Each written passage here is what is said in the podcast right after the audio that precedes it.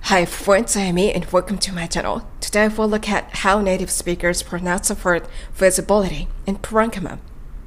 こんにちは、エミです。今日は最近生徒さんからいただいたご質問。ネイティブが発音する feasibility の B がいつも B に聞こえないのはどうしてでしょうかというご質問にお答えしていきます。他に別の生徒さんとのやりとりの中から漢字質 liver prankma の発音のコツについてもお話ししていきます。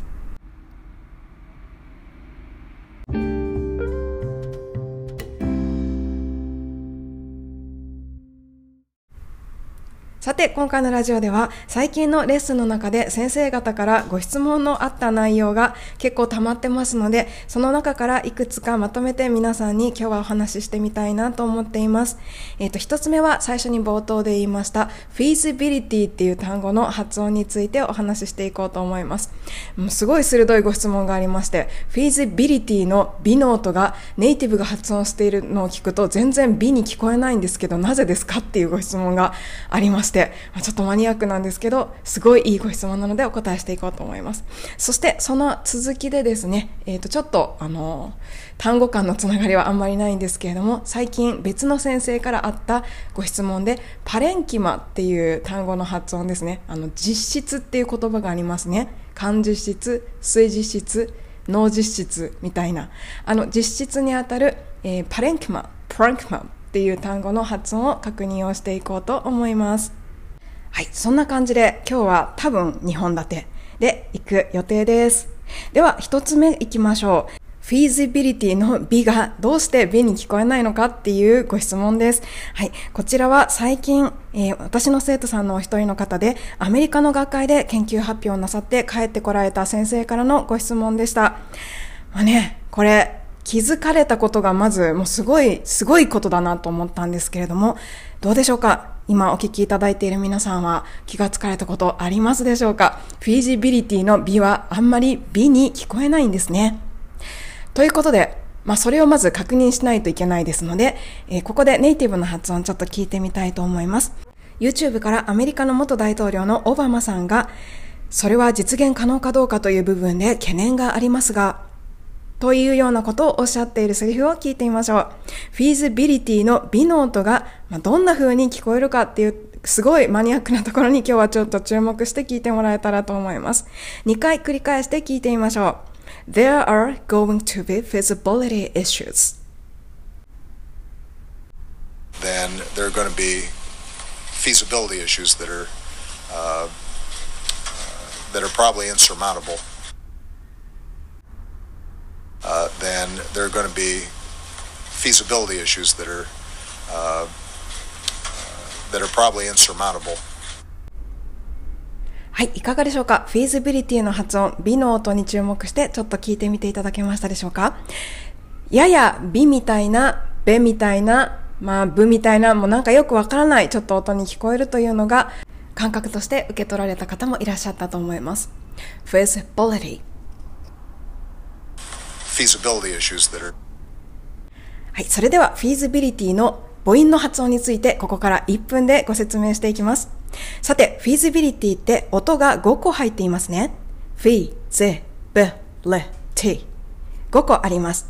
で、この5個の音、母音がですね、全部私たち日本人にとっては、いという音になると思います。い、フィ、z、b、リ、t ですよね。全部私たちにとっては、いの音です。ただ、実はこの5個のいは、英語の発音的には3つの音に分けることができます。え、別の音なんですね。3つの別のいの音がこの中、この5個の中に入っています。そして、ご質問いただいた B の音は、いとえの中間音というふうによく説明されるような母音になります。日本人の思ういという音とはちょっと違ってぼんやりしたいなんですね。はい、口元で「い」と言わずに喉の奥の方を使ってちょっとぼやーっとさせて「え」っていうような音を使います。なので「び」とはっきり聞こえず「べ」みたいななんか「べ」みたいな「び」みたいなどっちやねんみたいな音になるんですね。はい、ここまででだいたい1分です。feasibility の B の音がなぜはっきりとした意に聞こえないのかという理由をご説明しました。えー、ショート I というふうに発音記号の中では呼ばれる曖昧な意を使うから、喉でぼやっとさせる意を使うので、B がなんかちょっと聞き取りにくい音になるというのが理由でした。ちなみに、フィーズビリティの中のあと2つの音についてもこのままちょっと学習しておきたいと思います。最初のフィー、それから最後の t は中間音ではなくはっきりとした e という音になります。唇を横に引いてフィー、t はっきりめに発音します。ビリティのビの糸は違う母音になります。さて、残るは真ん中の字とリです。ここは曖昧母音とか手話という名前で呼ばれるあいうえおのどの音にも聞こえるような微妙な音が入ります。字とリは曖昧な適当な音です。はい、ということで全部組み合わせてみたいと思います。フィーははっきりとしたい。字は曖昧母音。ビはぼやっとしたい。で、リは曖昧母音。t ははっきりとしたいです。face, t feasibility feasibility issues that are それでは一度オバマさんの真似をしまして feasibility issues と発音してみたいと思いますよかったら皆さんも一緒に私と発音してみてください feasibility issues There are gonna be feasibility issues はい、ありがとうございます。ここまでのお話で、フィーズビリティの美の音が美に聞こえにくい理由は、ショートアイと呼ばれるぼやっとさせる意を使うからというのが理由でした。これ、例えば他の単語にもたくさんあります。例えば、肝臓の liver とかもそうですね。リバーとレバーの間みたいなところを目指します。liver ね、えっ、ー、と、カタカナでもレバーという風に呼ぶこともありますよね。これは最初に、まあ、カタカナ化された日本人の方が、多分、なんかレバーっぽくも聞こえたので、そのようにカタカナにされたのかなと思います。さて、liver といえば、最近の生徒さんで一緒に liver p r a n k m a n 漢字質という言葉を練習させていただいた先生がいらっしゃいます。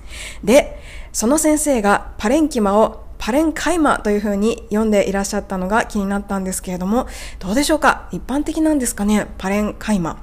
はい。この単語は、えー、パレンカイマではなく、プランキマのような感じで発音します。辞書の音声聞いておきましょう。パレンカマ。